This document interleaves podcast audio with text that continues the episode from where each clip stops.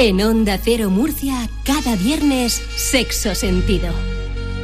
Los sexólogos Jesús Rodríguez y Eva Camacho te informan, te asesoran y te aconsejan para mejorar la calidad de tus relaciones y de tu salud sexual. Sexo Sentido.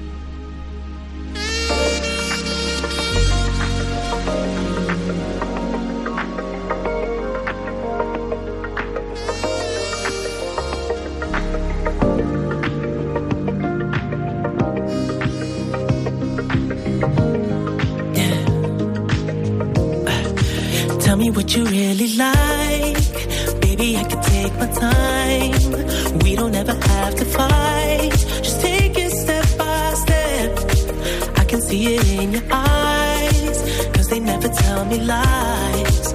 I can feel that body shake. And the heat between your legs. Está aquí el rey de las ondas. Jesús Rodríguez, ¿qué tal? ¿Cuánto tiempo? Hola, ¿qué tal? Dame Buenas que te tardes. un abrazo, hombre, ya. Ah, sí. Y bueno, la sensual Eva Camacho.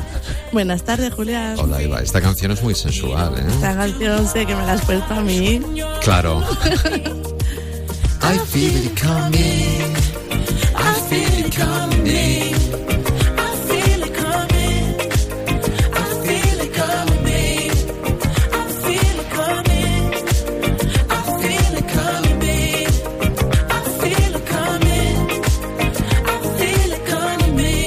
¿Vosotros creéis que ahora con este calor se puede practicar sexo o no? No. Sí. No, yo le di la razón a Jesús porque solo, aunque solo sea una vez en la vida, no se puede. Pero bueno, pero, pero si es que terminas hecho un, un- un- ¿cómo se dice? Una sopa. Sí, bueno. Yo creo que yo creo que ni terminas. No valéis para nada. No, con el calor no, es verdad. ¿Cuándo se practica más sexo? ¿En primavera, verano, otoño e invierno?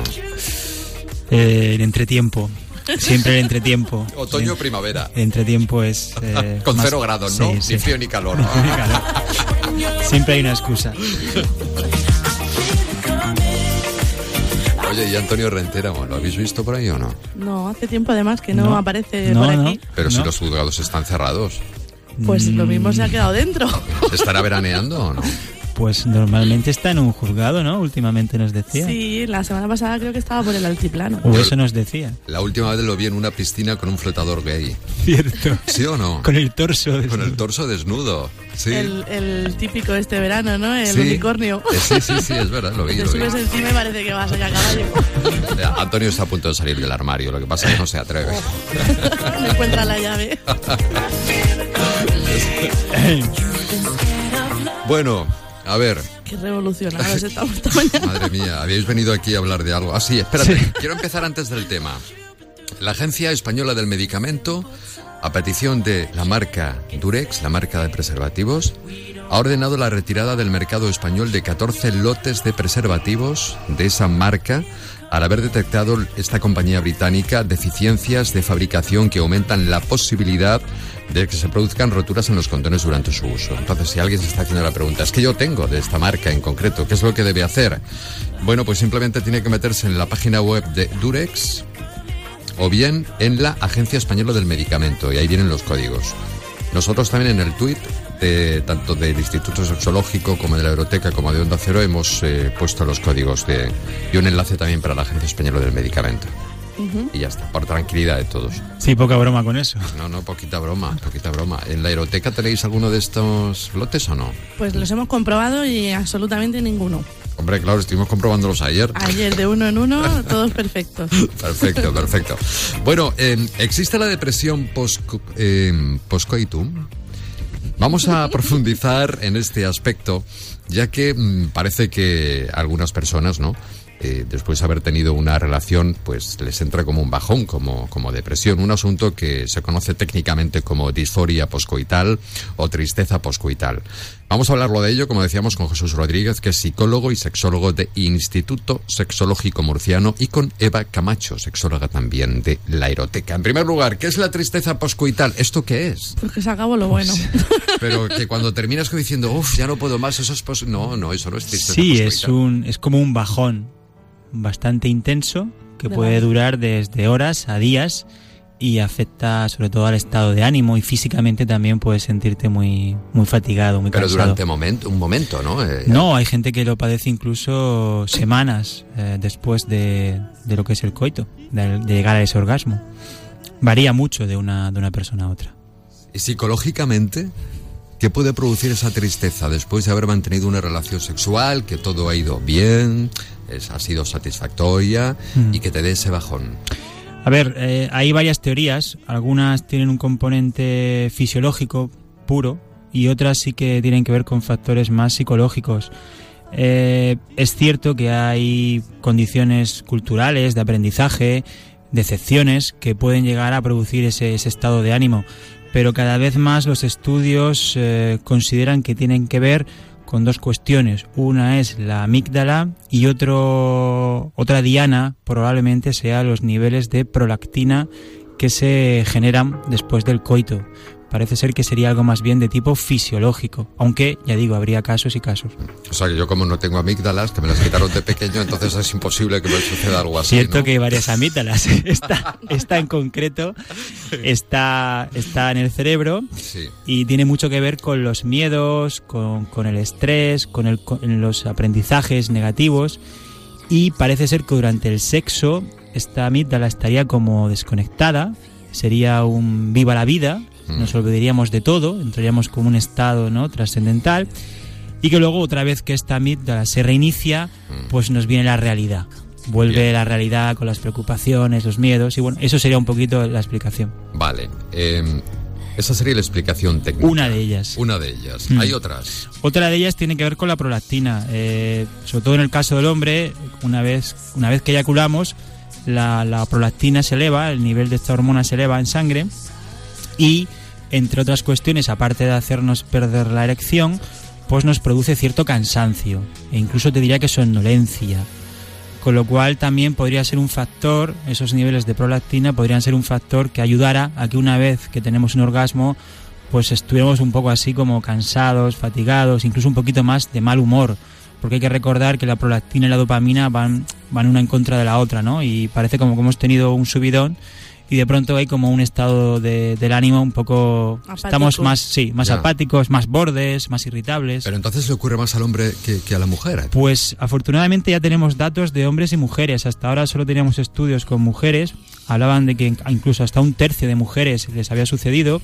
Y en hombres se habla de que el 40% reconoce haberlo vivido en algún momento de su vida, pero de los que hicieron el estudio, solo el 22% decían padecerlo en las últimas semanas. Con lo cual estamos hablando de unos porcentajes tremendos que ya queda reflejado en la historia de la medicina, porque esto viene de, de la- esto ya se comentaba en la época grecorromana. Ha- Hay manuales, hay escritos donde se habla de este, de este síndrome. Bueno, yo creo que los oyentes estarán identificando todos estos síntomas, pero no tan a largo plazo. Es decir, es un proceso fisiológico y que todos en algún momento de nuestra vida lo habremos sentido, pero durante minutos, no, no días o semanas. Sí, hay hay mucha variación aquí para que se considere un síndrome o requiera de atención especializada. Tiene que ser algo que dure semanas eh, o incluso muchas horas. Eh, es normal que después de pues, beber mucho alcohol o cualquier actividad que sea muy placentera, que genere mucha dopamina, que luego venga el bajón. Todos hemos estado un domingo por la mañana después de, de salir de fiesta y estamos pues, cansados, es diferente. Si eso ya se, se genera eh, o dura muchas horas o es muy frecuente, pues ya aquí habría que consultar, pero ya digo, eh, depende de la intensidad de la molestia. Y esto puede sí. ser que esté relacionado con un estudio que estuvimos hablando también hace un tiempo de, de personas, sobre todo en hombres, que después de, de eyacular eh, se resfriaban. Tenían un cuadro griposo que le duraba Sí, semanas. Hay, hay cambios a nivel neurológico, es como ciertas partes del cerebro se, se quedaran en pausa, luego se reactivaran y todo eso da pues diferentes síntomas, diferentes condiciones. Lo de las migrañas, hay gente que el sexo es sinónimo de tener una migraña, muy muy importante. Eh, la actividad sexual eh, cambia completamente la configuración de nuestro cerebro durante unos momentos y luego cuando eso se reinicia pues puede haber estas dificultades. No sé si os habéis enfrentado alguna vez a algún paciente de estas características que haya acudido a pedir la, ayuda.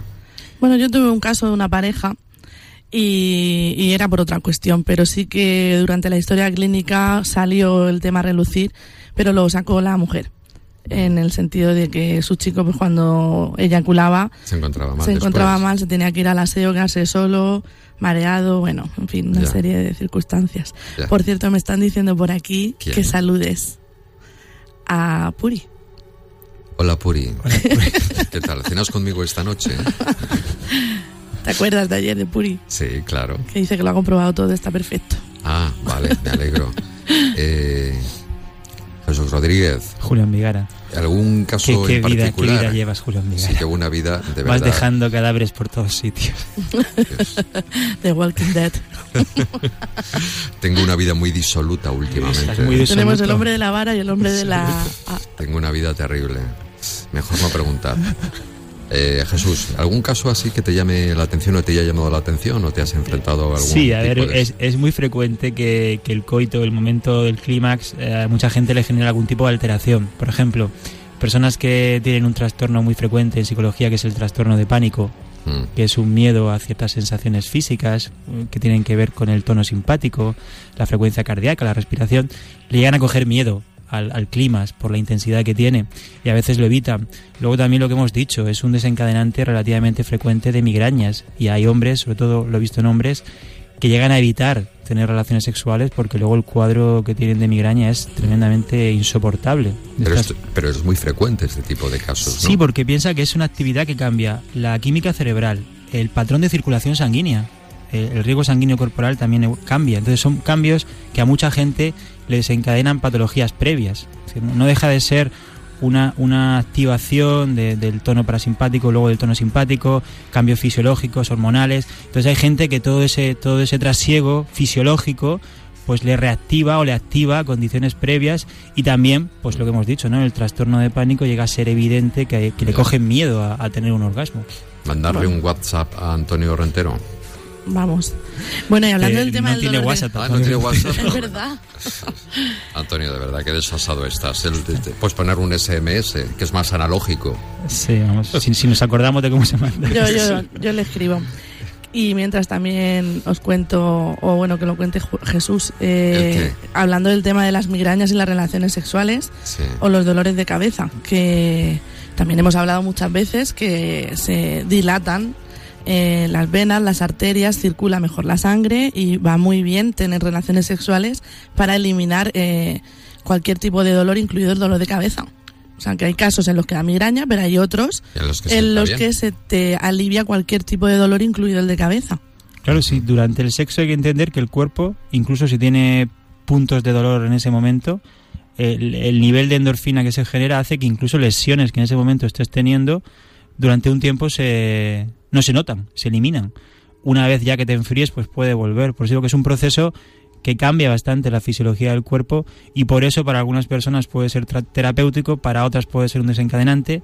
En este caso, pues sí que parece que es mucho más frecuente de lo que pensábamos que después de tener un orgasmo haya gente que experimente estos síntomas de, de disforia, eso sí, en intensidades muy diversas, desde una ligera sensación de cansancio, haya cuadros más, más floridos que requerirían de atención. Me dicen que Antonio Rentero no coge el teléfono. ¡Chimo! Chimo. ¡Chimo, coge el teléfono! Yo le estoy escribiendo por Messenger Pasa, este, este está- se ha metido en el flotador este... con el unicornio y Con se el ha, unicornio. se ha ido del planeta. Yo creo que sí. Otro que se ha, dicho- se ha dado la vida disoluta. Otro también, oye, no, Este- estáis muy, muy grecorromanos los dos ¿no últimos. tomáis vacaciones vosotros? ¿Os pasáis la vida aquí en la radio? ¿Habéis estado todo el mes de a Yo doble voy de la radio a la- al instituto y del instituto a la radio. Ya. Me Yo- compro un granizo de limón del camino. Eva, ¿y Yo tú? no, yo de no. playa.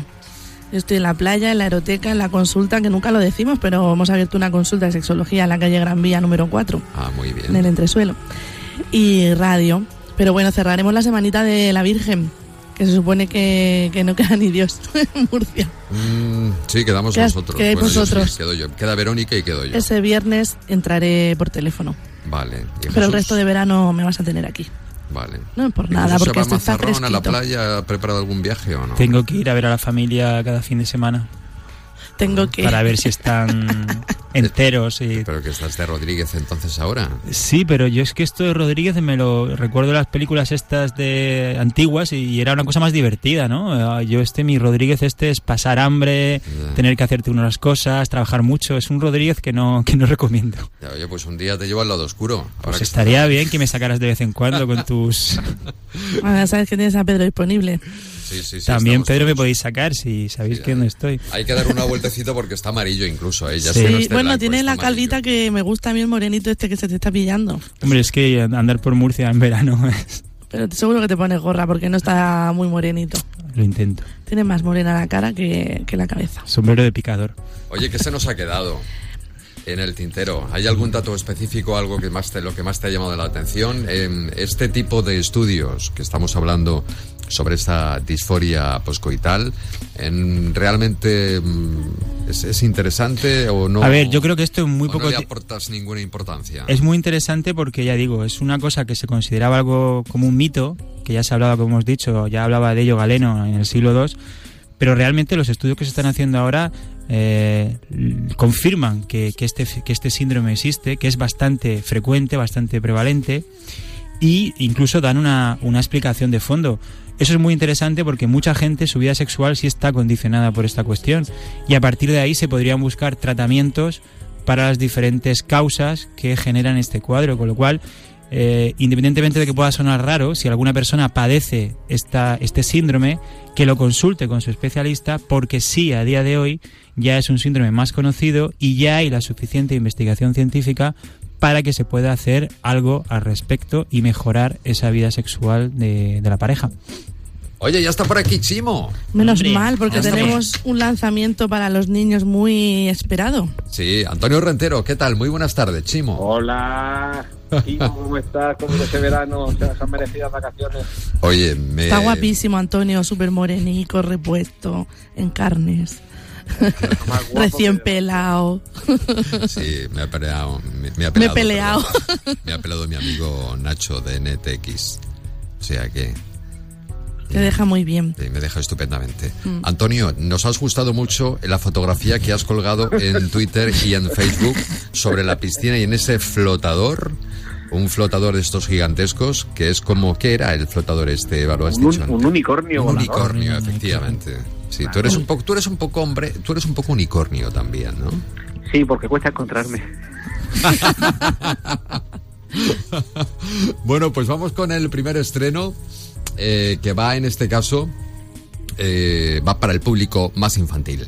Los superhéroes son ilegales. ¡Luchemos contra los malos! Eso define mi carácter. No decimos que no. ¿Qué? Lo dijo uno en la tele. Un pez gordo contactó conmigo. Quiere hablar de movidas de héroes. Ayúdame para que vuelvan los superhéroes. Necesitamos a Elastigirl. Adiós, cariño. Yo me ocupo de los niños, tranquila.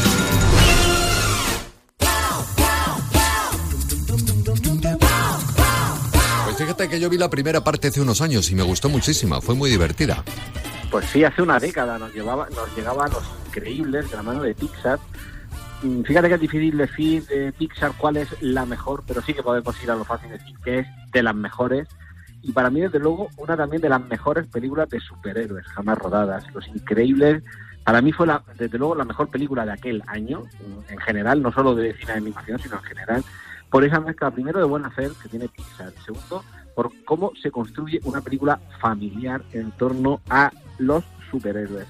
Cómo además se cuenta de forma magnífica una, una historia con, con la que tenemos conflictos dentro y fuera del núcleo familiar y dentro y fuera del núcleo de superhéroes y además con temas tan interesantes como la conciliación laboral y familiar y los roles que se distribuyen dentro de los propios miembros de la pareja. Ahora con Los Increíbles 2, Pixar va un poco más allá.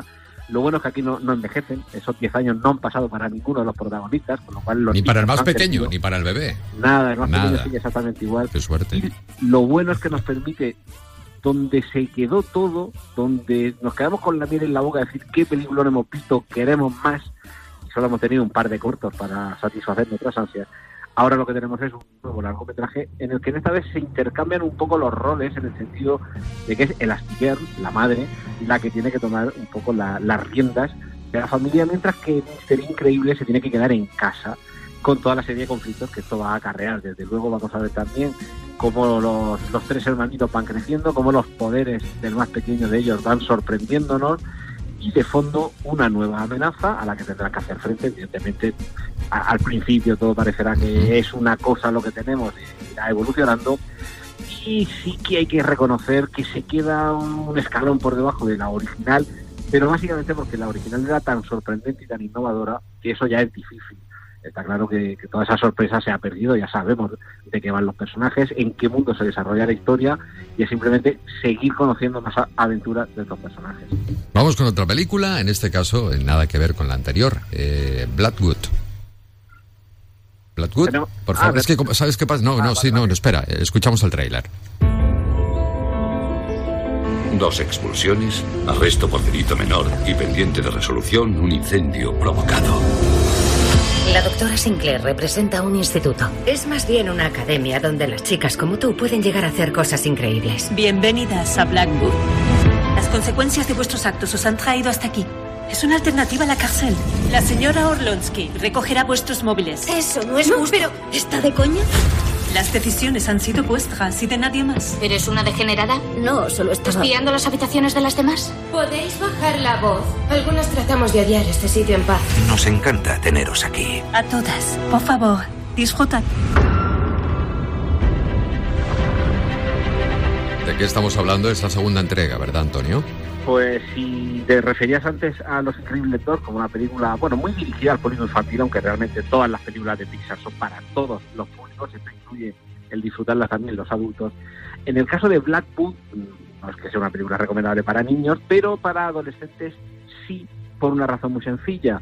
Esta película dirigida por Rodrigo Cortés, a quien conocerán los oyentes de Onda Cero del, del fantástico programa La Cultureta, que seguro que vuelve después del verano de alguna manera. Carlos Alsina, tú que nos estás escuchando, por favor, haz lo posible.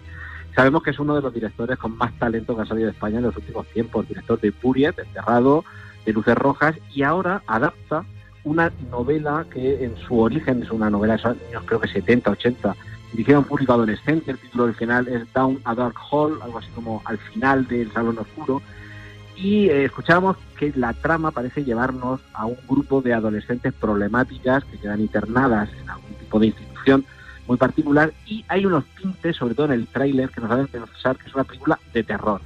A ver, no es estrictamente de terror, sí que es de intriga, de suspense, pero eh, en realidad más que eh, asistir a, porque podemos pensar por el trailer, bueno, pues algún espíritu, eh, algún muerto viviente, alguna maldición, no, es, no va exactamente la cosa por ahí, sino porque este, mm, este grupo de chicas problemáticas, adolescentes, por eso lo recomendaba también para este público, van a adquirir unas capacidades eh, que tienen que ver con distintas artes, con distintas eh, habilidades artísticas, y que alguna forma extraña hay por la que esas habilidades han llegado a ellas, las aceptan y las desarrollan de una forma muy particular. Entonces es una película que desde luego mantiene la tensión, la intriga durante todo el metraje, pero que tiene un mensaje que desde luego va mucho más allá de cualquier película de terror, es decir, que la recomendaría para todo el público Perfecto. que le gusta que le sorprenden a partir quizá de 12, 14 años. ¿Qué va a hacer Antonio Rentero este fin de semana, si se puede saber? ¿Vas a seguir montado en ese unicornio este fin de semana o tienes otros planes? Le, le voy a soltar las riendas al unicornio y me dejaré llevar por sus pasos. Antonio Rentero montando a un unicornio. Un unicornio flotador. Multicolor además, ¿no? Que tenía la cola. Sí, sí, con lo El cual cuerno, el cuerno. Lo, de- dejaré que me dé vueltas por el interior de la balsa. Ay, de- los cuernos de de España. madre. ¿Cuándo veraneas, Antonio Rentero? Yo veraneo todo el año, yo sé cómo ver. Jorge, que, que ha venido esta vida a veranear.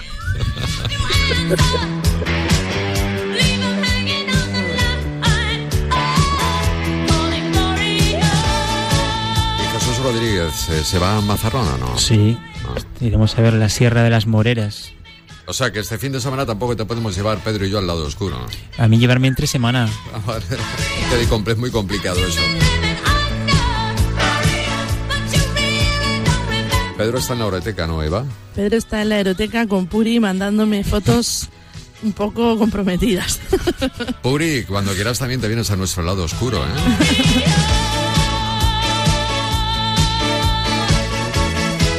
Ya sabes que los viernes son nuestros, Eva. Por supuesto. Además, hoy es el Día Internacional de la Cerveza. ¿Sabes lo que toca ahora, no? Una cerveza fresquita, Bien fresquita. fresquita.